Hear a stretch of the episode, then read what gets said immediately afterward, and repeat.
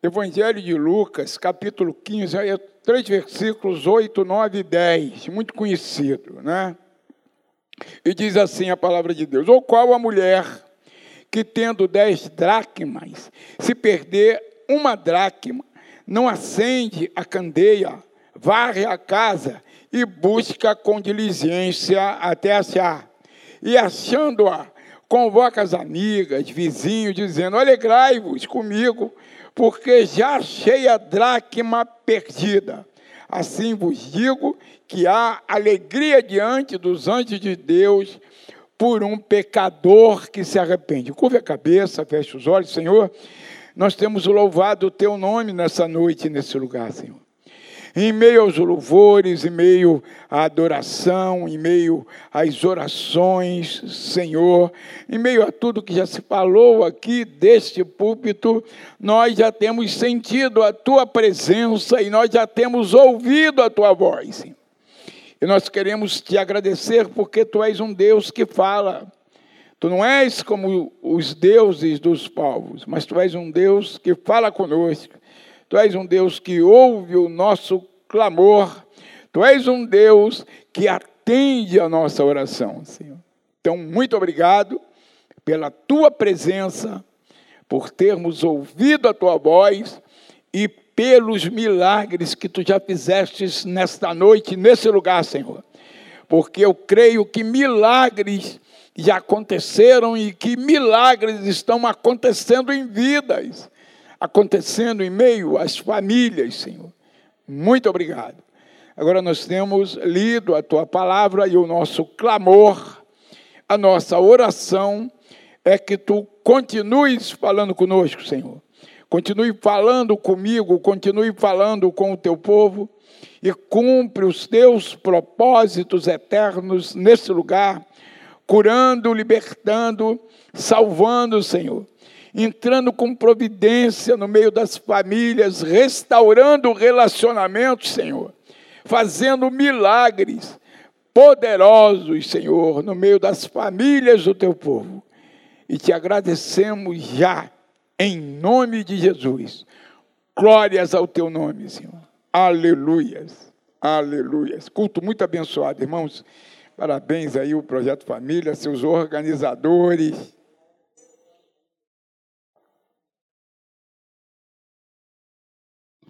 Então, irmãos, eu falo com muita frequência, né? E está até escrito aqui, muito, muito bonito aí o, a decoração, né? Eu tenho falado assim com muita evidência que família é um projeto divino e Deus não se engana nos seus projetos. Mas isso, irmão, não quer dizer que não existam problemas no meio da família. Apesar de família ser um projeto de Deus, o nosso diácono Ivan, ele inclusive já falou acerca disso, que não existe família perfeita, porque o homem é imperfeito, né? O homem perdeu a, per, a, a perfeição. E a própria Bíblia, a palavra de Deus, não esconde os problemas né, vivenciados por personagens, inclusive personagens bíblicos de destaque, né? Porque Deus não esconde os defeitos daqueles que ele escolhe. Primeira família, Adão e Eva, foi despedaçada né, por um homicídio. Caim mata Abel. A outra família de destaque, a família de Abraão, enfrentou problemas familiares quando Sara entra em litígio com Agar, sua serva, né? e seu filho Ismael. E um problema tão grave que se estende até os nossos dias. Né? Quando você olhar você olhar para a guerra árabe-israelense, né, esse confronto que nunca se acaba, você vai se lembrar disso. Isso tudo começou aqui naquela naquela guerrinha familiar, né?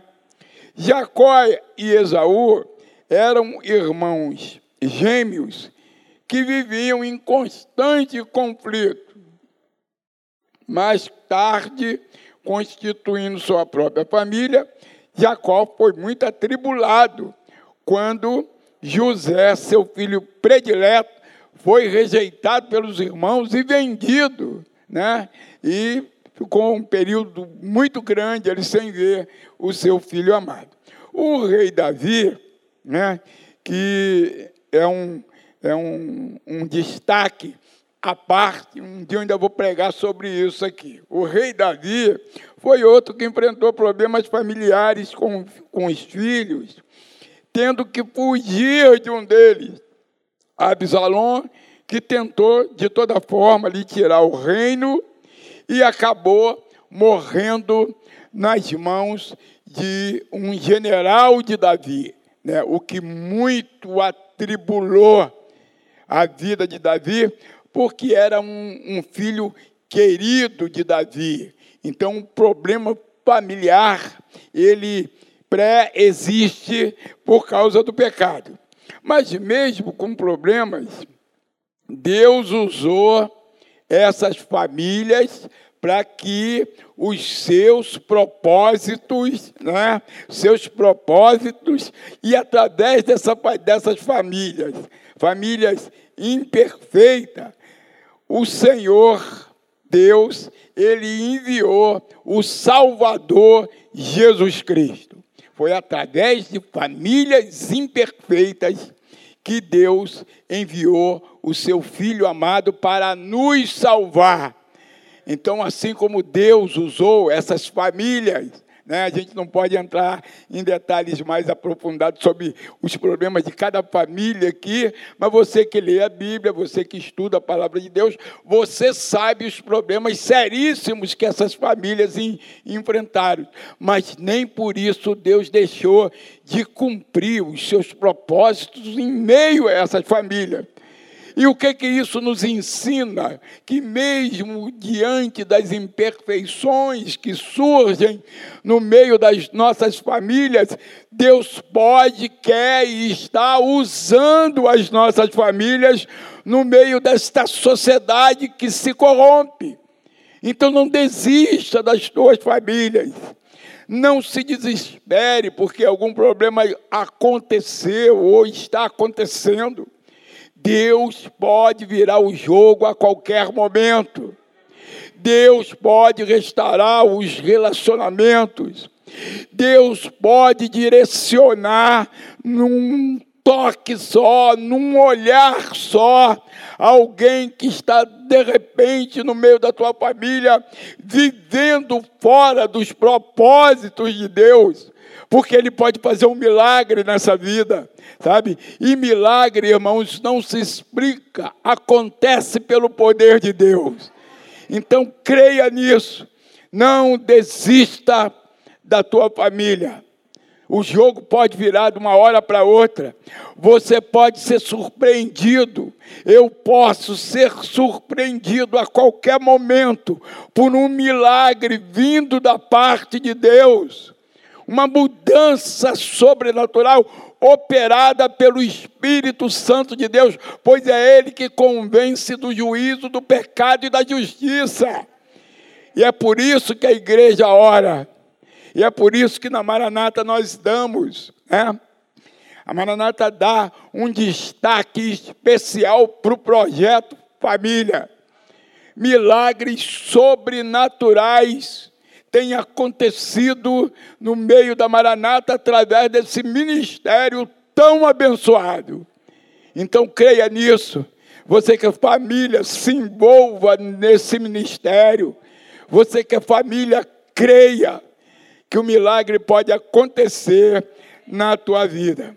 Por isso, irmãos, como eu disse, não desista dos seus sonhos, não desista dos teus planos.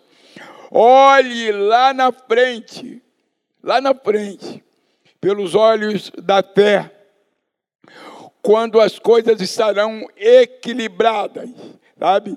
O alicerce da família é a esperança que em Jesus amanhã um milagre pode acontecer. Sabe? Essa esperança ela nos sustenta. Essa esperança faz com que a gente continue em frente, olhando para Jesus, autor e consumador da nossa fé. Então não desista, continue em frente. Jesus é a nossa esperança. E aí eu queria voltar ao texto, porque de repente, melhor só um pouquinho o, o, retorno. Ar-condicionado, ele é muito bom, mas ele me fragiliza.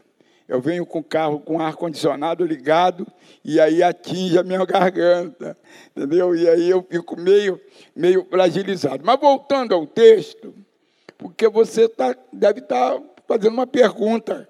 O que tudo isso que o pastor já falou, o que que um culto da família tem a ver com esse texto, né?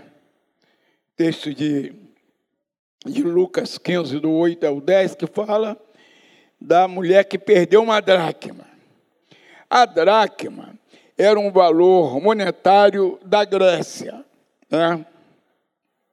E ao perder a dracma, a mulher estava perdendo um, um valor monetário considerável para a época. Né? E estava perdendo esse valor, irmãos, dentro de casa. Ela não tinha ido no mercado e perdeu no caminho. Né? Ela não foi comprar alguma coisa em algum lugar, um, uma roupa lá no shopping, lá em Israel, e perdeu no caminho. Ela perdeu dentro de casa um valor monetário que ela perdeu dentro de casa. O que, é que a gente aprende com isso? Que as maiores perdas da vida são aquelas que acontecem dentro do lar no meio da família, né? E também a gente aprende que o verdadeiro sucesso ele começa dentro da família, é de dentro para fora. Se você tiver uma família equilibrada, né?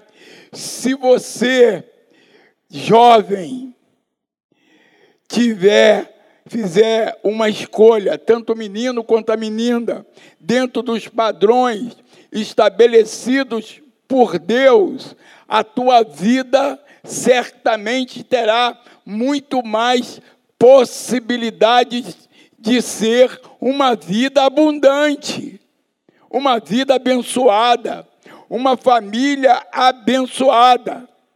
Né? Priorize, portanto, sua família, se preciso for, em detrimento da sua carreira. Muito mais importante do que a tua carreira é a tua família. Muitos, inclusive crentes, né, por causa da ascensão social que o trabalho está lhe dando, tem perdido a sua família porque tem priorizado o trabalho, priorizado a carreira. Então, guarde isso no teu coração, muito assim, muito mais importante do que o sucesso profissional é o sucesso familiar. Uma família equilibrada, ela vale muito mais do que uma carreira de sucesso, porque muita gente tem sucesso na sua carreira profissional, né? mas um insucesso na sua vida familiar. A família é completamente um desastre porque a atenção, o foco foi voltado para coisas que perecem, né? Que é o sucesso profissional que hoje existe e amanhã pode não existir. O cara é um funcionário de uma grande empresa. De repente, vem a pandemia e ele perde o emprego.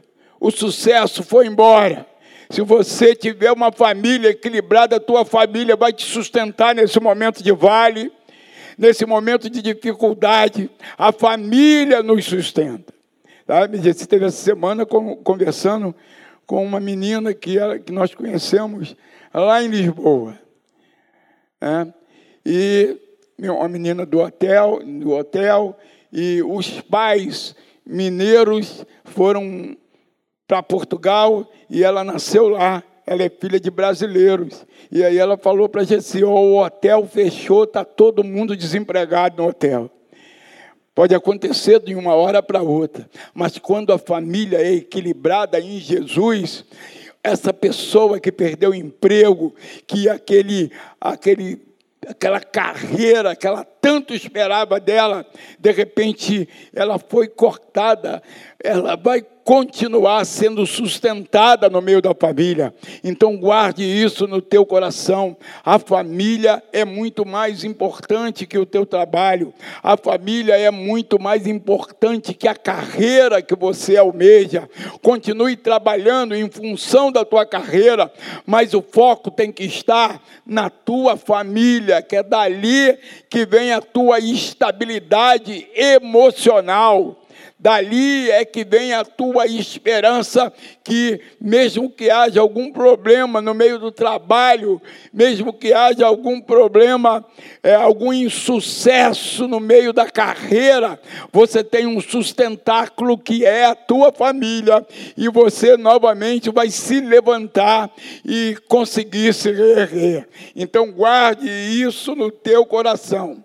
Família é um projeto de Deus. Deus não se engana nos seus projetos e a prioridade, o foco deve ser a tua família, o foco deve ser a tua esposa, deve ser os teus filhos, porque no momento de dificuldade é essa família que vai te sustentar, vai sustentar o teu emocional, vai sustentar a tua psique, não vai deixar que você entre em, de, entre em depressão e se afunde na depressão, porque eles vão te sustentar, vão te consolar, eles vão estar te ajudando. Então guarde isso no teu coração. Família não se despreza, família não se coloca em segundo plano. A família tem que estar sempre, em toda e qualquer circunstância, no primeiro plano da tua vida. Tanto você homem quanto você, mulher, porque as mulheres hoje também estão ocupando né, cargos de destaque no meio eh, do trabalho, no meio da carreira profissional. Mas a família tem que estar em primeiro lugar, porque é um projeto de Deus para a tua vida, para a minha vida, para a nossa vida, para a nossa estabilidade. A família ela entra no processo emocional das pessoas. Eu fui pastor em Copacabana durante dois períodos. E é o bairro do Rio de Janeiro onde você encontra mais pessoas sós. É um fenômeno. Por quê? Porque vem gente de todo o Brasil, muitos para trabalhar, passar em concurso, concurso público, né? vem para estudar, porque o próprio bairro atrai. Então, essa turma, quando vem de fora, vem para Copacabana. E aí lá, às vezes aluga uma kitnet, até um quarto, numa casa de família, tem isso demais lá. Então, são pessoas sós, né? longe da família. E nós lá em Copacabana, eu como pastor lá, enfrentei muitas situações como essas pessoas completamente desesperadas, profissionais, gente que ganhava muito bem, mas sem equilíbrio emocional. Por quê? Porque estava longe da família, porque não tinha família e porque não tinha como voltar para os estados, Amazonas, lá para o Nordeste, o Brasil todo. E página, irmão, teve algumas, uma mulher, por exemplo, que nós visitamos no prédio da igreja do Teatro da Praia que vivia em depressão, volta e meia o marido dela ia lá pedir socorro, a gente tinha que ir até o apartamento lá, parece que, sei lá, sexto ou sétimo andar. E teve uma vez que ela se trancou, batemos muito na porta, até que ela abriu, né? ela estava oprimida. Eu fui com um grupo lá, nós oramos pela mulher, conversamos com ela, e ela dava aquelas melhoras, ia na igreja, não voltava mais, mas sempre profundamente deprimida. Aí o esposo permitiu, era, era um casal só, não tinha outros familiares, não tinha filhos nem nada. Permitiu que ela fosse visitar os parentes lá no Rio Grande do Sul. E chegando lá, essa mulher, ela se suicidou. Nós chegamos, nós tivemos só a notícia que ela se, havia se suicidado. Por quê? Porque era um homem e uma mulher solitários sem Jesus. No Rio de Janeiro, conheciam poucas pessoas, mas não tinham um aconchego familiar. Ela foi e deu fim à vida. Tinha uma outra que morava num edifício ao, ao, ao lado do, do Copacabana Palace. Esqueci o nome do edifício. Eu lembrava sempre. Vivia em depressão, depressão profunda. Aí a Helena, uma diaconisa nossa, que os mais antigos devem lembrar, né? é, amiga dela levava essa mulher para a igreja. Aí nós orávamos, aí ela melhorava. Aí ela dizia: Ah, essa noite eu dormi, essa noite eu, é, essa noite eu consegui jantar. Sozinha também, naquele naquele apartamento, um apartamento, irmãos, que na época, 1998, ao lado do Copacabana Palace, é, é, valia aí 500 mil reais, há 23 anos atrás. Hoje deve ser papo aí de 3, 4 milhões no mínimo. Né? Quer dizer, uma mulher de posse, era uma mulher rica, mas sozinha. Ela veio para o Rio de Janeiro, ela construiu uma fortuna, se casou com um camarada rico, o camarada morreu e ela ficou sem família, ela ficou sem filhos. E essa mulher também vivia desesperada, completamente desesperada, porque lhe faltava o básico. Família é a célula máter da sociedade, é a célula número um da sociedade. Sem a família, a sociedade não subsiste. A gente vê o estado que se encontra o mundo e, particularmente, o Brasil, porque tem muitas famílias desestabilizadas.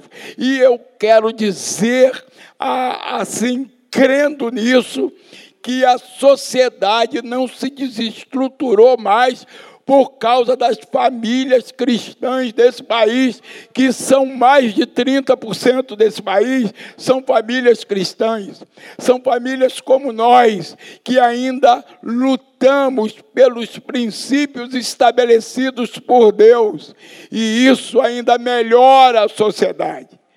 A gente vê que a sociedade tem se desestruturado cada vez mais porque querem destruir a família como um projeto estabelecido por Deus. Estão querendo implantar na nossa nação tipos de famílias dissociados daquilo que Deus planejou. E o que a gente vê é esse caos no meio da sociedade. Mas graças a Deus pela família cristã, Graças a Deus pela tua família, pela minha família, que ainda se levanta no meio desse caos e clama a Deus por esse país, para que esse país se mantenha equilibrado. Nós aqui, uma igreja pequena nesse canto do Brasil. Todas as quintas-feiras nós estamos orando por esse país e a gente crê que é isso que ainda sustenta esse país. É a família cristã que ainda sustenta esse país. É a família cristã que ainda luta pelos valores estabelecidos por Deus. E a palavra de Deus diz que feliz é a nação cujo Deus é o Senhor. Sabe? Então não desista da tua família, não desista dos teus sonhos, não desista dos teus planos, não desista de ver um país mais justo, porque a igreja vai prevalecer sobre o caos. Nós cremos nisso. Então, lute pela sua família, Sua família é o seu campo missionário número um. Não é, não é a sua carreira profissional. Não é a sua carreira eclesiástica. É a sua família que deve ser a sua prioridade número um. Outros valores que têm sido perdidos e que nós devemos resgatar no meio da nossa família é o diálogo que, que promove a conexão dos corações no meio da família. Tem alguma coisa complicada no meio da família? Chama Jesus e resolve o problema junto. Chama Jesus e resolve o problema junto. O tratamento respeitoso entre os casais deve prevalecer. O amor no meio da família deve prevalecer, apesar das diferenças. Somos seres diferentes, criados no meio de famílias diferentes e nós devemos respeitar essas características, essas diferenças devem ser sempre resolvidas olhando para o Senhor Jesus. Sabe, buscando a ajuda de Deus, buscando direção de Deus, buscando conselho de Deus. Jesus, lá em Isaías 9, diz que Ele é o maravilhoso conselheiro. Então, você, quando, quando você não souber o que fazer, busque a ajuda do conselheiro que é Jesus.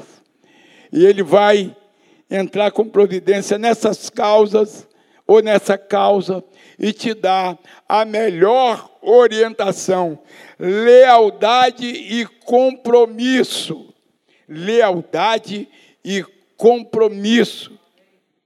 Quando você pensar assim, olha, não tem mais jeito, eu vou me, eu vou me separar. Eu quero que você, quando pensar assim, você lembre assim, poxa, eu tenho um problema aqui. Se eu for embora, eu vou, eu vou, eu vou adquirir um outro problema, porque você vai ter um outro problema lá. Então, para trocar de problema, eu vou permanecer naquele voto que eu fiz a Deus um dia, sabe? Então, não troque de problema porque não vale a pena, irmão. Todas as famílias, como eu disse, são imperfeitas. Todas as famílias têm problemas.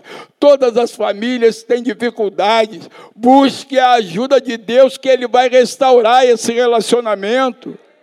Busque a ajuda do Senhor. Sabe? Não tem família perfeita. Sempre vai haver alguma coisa imperfeita. Né?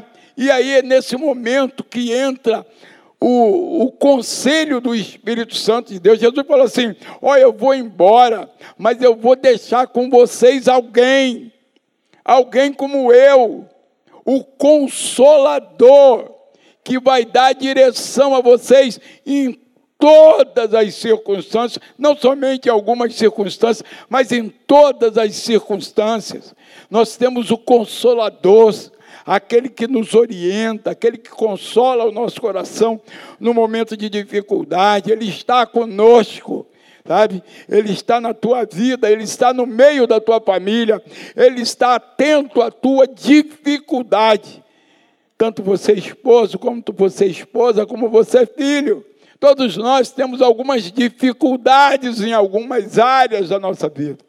Mas quando a gente busca a direção, o conselho, quando a gente pede ajuda ao Espírito Santo de Deus, ele entra com providência na nossa vida. O, o nosso diácono Ivan já citou esse versículo aqui. Clama a mim e responder-te-ei, anunciar-te-ei coisas grandes e tremendas que não sabes.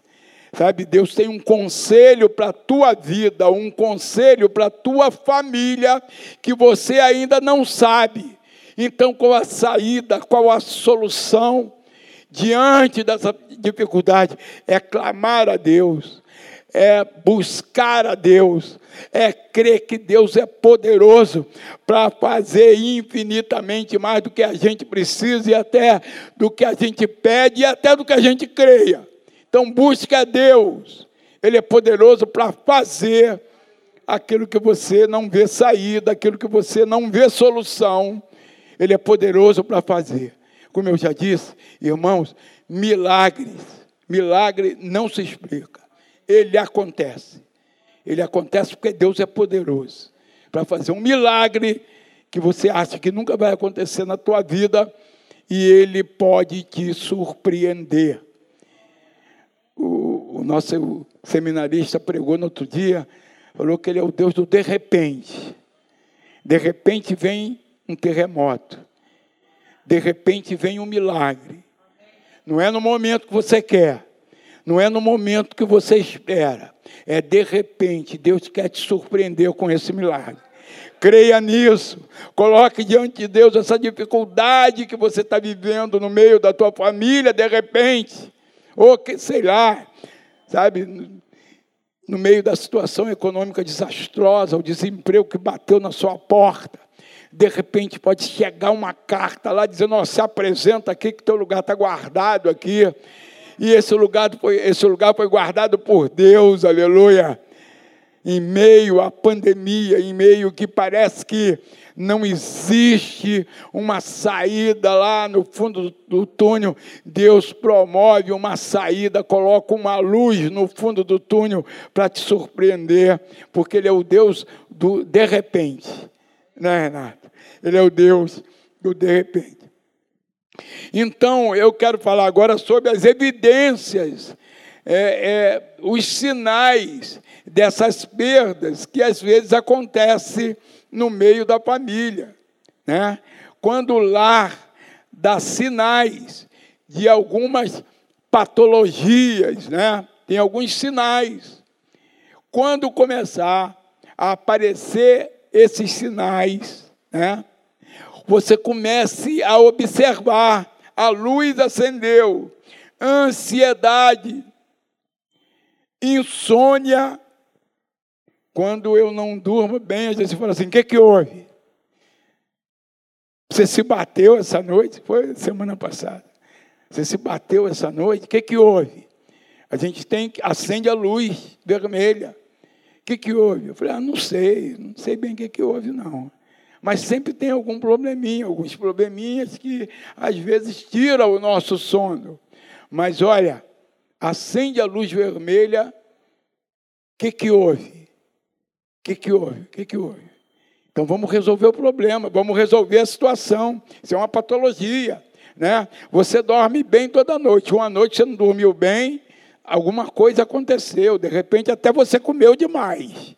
Né? Pode acontecer que você tenha comido demais, né? Comeu demais, aí descontrola, né? Mas às vezes são problemas mais sérios. Às vezes são problemas, o esposo deve estar atento. A esposa deve estar atenta também a esses sinais: ansiedade, insônia, insatisfação, mau humor constante, irritabilidade por quase nada. O que, que houve? O que, que houve? O que está acontecendo? Vamos buscar de Deus uma saída, vamos orar a Deus. O que, que houve? São patologias que a gente tem que observar para que o problema ele não se aprofunde mais. Para que o problema não seja, não chegue num, naquele estágio de não tem mais jeito, que às vezes nós enfrentamos no gabinete. O casal chega, parece que está tudo bem, né? e eles dizem, oh, pastor, nós estamos nos separando.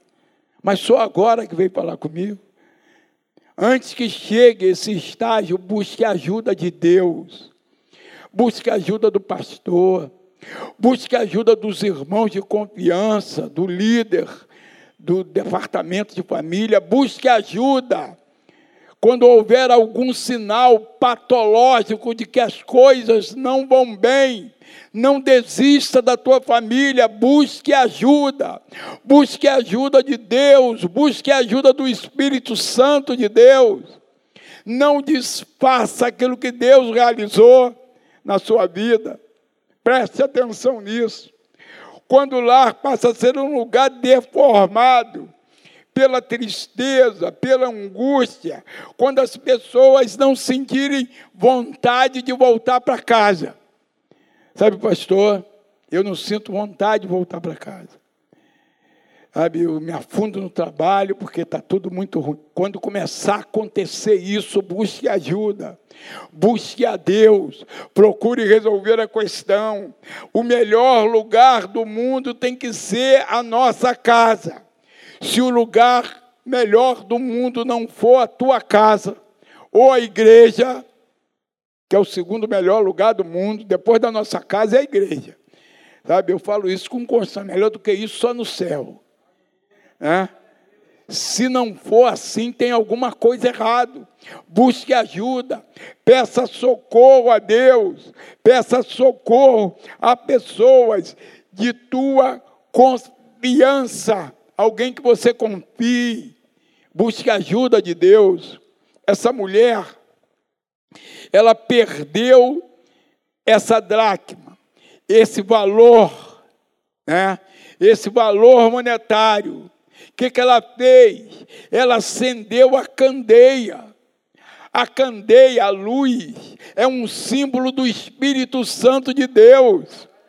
Ela falou: Eu tenho que achar esse valor que eu perdi dentro da minha casa.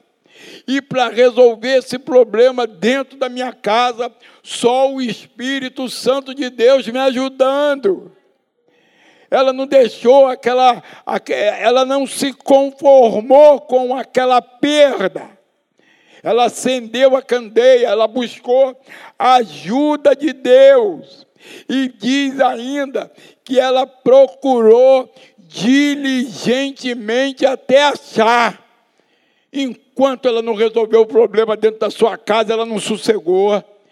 Enquanto o problema não se resolveu dentro da tua casa, continue clamando a Deus, continue buscando saída, continue buscando solução, porque a solução vem do alto. Elevo os meus olhos para os montes, de onde me virá o socorro? O meu socorro vem do Senhor que fez os céus e a terra. O meu socorro não vem dos homens, o meu socorro vem do Senhor que fez os céus e a terra. Valorize pequenas coisas, pequenos gestos, pequenas atitudes. A mulher foi em busca da única, ela tinha dez e perdeu uma, mas ela não se conformou com essa perda. Qualquer perda no meio da família, ela é grande. Não se conforme com a perda. Continue buscando Deus, continue buscando saída em Deus. Não aceite perder sua família como algo natural. Reconquiste no meio da tua família aquilo que foi, que, que foi perdido, porque Deus é poderoso para fazer restauração em qualquer circunstância e em qualquer pessoa, Ele restaura, porque Ele é poderoso para fazer isso. Seja humilde, buscando recuperar aquilo que para outros tem pouco valor. Seja determinado, busque diligentemente, diligentemente resolver o problema, a situação. Aí o verso 9 dizia: achando-a, convoca as amigas, os vizinhos, dizendo: Alegrai-vos comigo, porque achei a dracma perdida. Alegrai-vos comigo, porque a minha família ela foi restaurada. Alegrai-vos comigo, porque aquele filho que estava longe, ele voltou para os pés do Senhor. Alegrai-vos comigo, porque o milagre aconteceu. Aleluia. Era uma dracma só. Parecia ser algo insignificante mas a mulher deu uma festa, ela testemunhou. Ela falou: Olha, foi Deus que me ajudou. Eu acendi a candeia, eu varri, eu fiz a minha parte. E aquilo que eu não podia fazer, Deus fez por mim. Aquilo que você não puder fazer no meio da tua família, Deus vai fazer por você. Creia nisso, sabe? A esperança que Jesus coloca no nosso coração, como eu já disse, é que amanhã pode ser melhor do que hoje. Amanhã um milagre pode acontecer. Amanhã de repente de Deus pode ser derramado sobre a tua vida, sobre a tua casa. Então não desista, sabe? Não desista. Não desiste, continue clamando, continue orando, continue colocando diante de Deus, sabe, as tuas dores, as tuas necessidades, continue pedindo a Deus restauração completa na sua família, crendo que a qualquer momento o milagre vai acontecer, porque o nosso Deus é um Deus de milagre. Finalmente, a mulher achou aquela dracma, convocou as vizinhas e houve alegria naquela comunidade. Assim vos digo que há alegria diante dos anjos de Deus por um pecador que se arrepende. E aí eu colocava, e assim a alegria diante dos anjos de Deus por uma família que foi restaurada. Que Deus nos ajude a que a nossa família seja completamente restaurada. Que Deus te abençoe.